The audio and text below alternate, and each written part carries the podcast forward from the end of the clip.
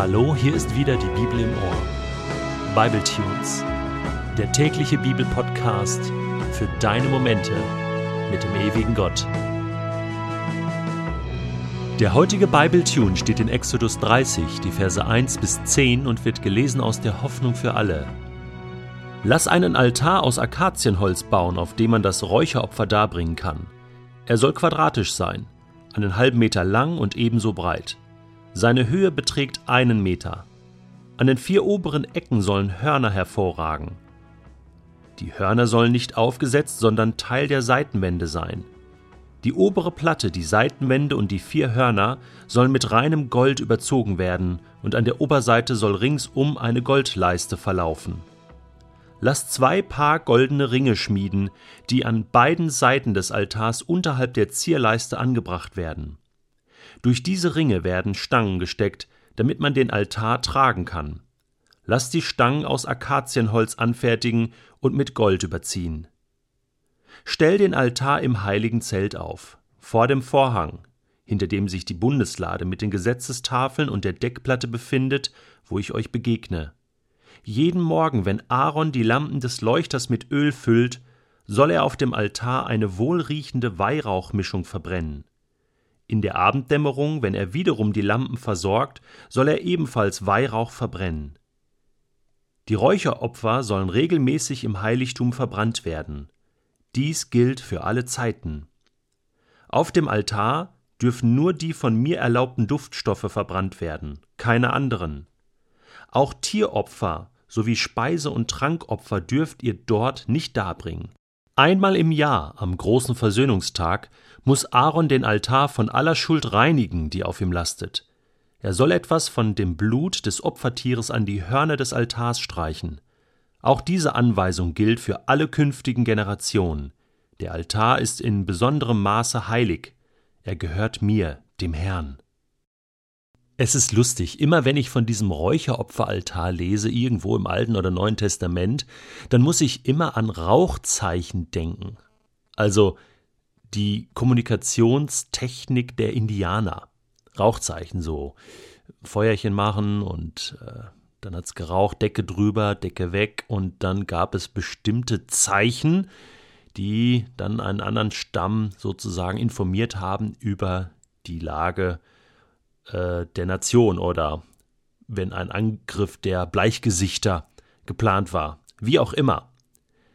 Rauchzeichen auf dem Altar, Kommunikation mit Gott, ein Gespräch zwischen Gott und Mensch, nichts anderes ist ja ein Altar.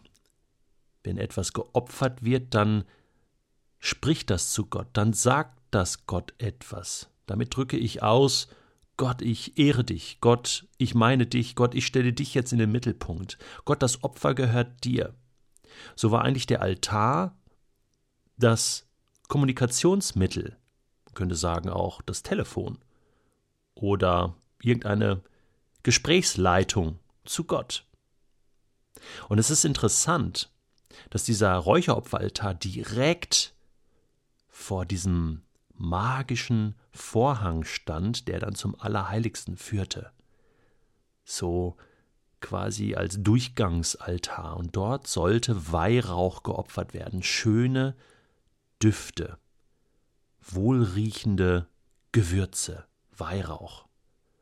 Ja, ist nicht jedermanns Sache, und nicht jeder riecht das gern, aber Gott sagt nur, das soll da drauf und das sollte einen schönen, angenehmen Geruch verbreiten im Heiligtum. Denn ja, mit Gott im Gespräch zu sein, das ist angenehm, das ist ein Wohlgeruch. Dann habe ich mal geforscht und entdeckt, dass auch im Neuen Testament, und zwar im Buch der Offenbarung, von diesem Altar noch einmal die Rede ist. Und zwar in Offenbarung Kapitel 8. Und da heißt es erst, dass es ganz still wurde im Himmel, so eine halbe Stunde lang. Das ist interessant zu hören, dass es im Himmel auch mal ganz ruhig ist. Aber wann wird es still im Himmel? Wenn der Weihrauch geopfert wird im Himmel, denn dort gibt es auch einen Altar. Und ein Engel trat mit einem goldenen Weihrauchgefäß hervor. Viel Weihrauch wurde ihm gereicht. er sollte ihn auf dem Altar vor Gottes Thron als Opfer darbringen. Und jetzt kommt's. Zusammen mit den Gebeten der Menschen, die zu Gott gehören. Und dieser Duft steigt dann auf zu Gott selbst. Ist das nicht Wahnsinn? Die Gebete der Menschen, die zu Gott gehören. Das heißt, dein und mein Gebet ist so ein Weihrauchopfer, ist so ein Duft, der zu Gott hochsteigt. Und ich finde das genial zu hören, dass in dem Moment, wo du betest, in dem Moment, wo ich bete, und so stelle ich mir das jetzt einfach vor, wird es ganz still im Himmel. Und dann hört Gott dein Gebet, das sagen wir ja so. Gott hört dein Gebet, er hört das, was du sagst. Ja, wie denn? Wenn Millionen und Milliarden Menschen alle auf einmal beten, wie kann Gott das denn rausfiltern? Nein, es wird still im Himmel wenn du dein Gebet opferst, wenn du deine Stimme erhebst, wenn du dein Rauchzeichen an Gott abgibst, wird es einen Moment ganz still und Gott hört nur deine Stimme, das, was du jetzt sagst. Deswegen überleg dir gut, was du sagst im Gebet, denn alle Welt hört zu, der ganze Himmel hört zu. Ist das nicht genial? Hey, welches Rauchzeichen willst du heute senden?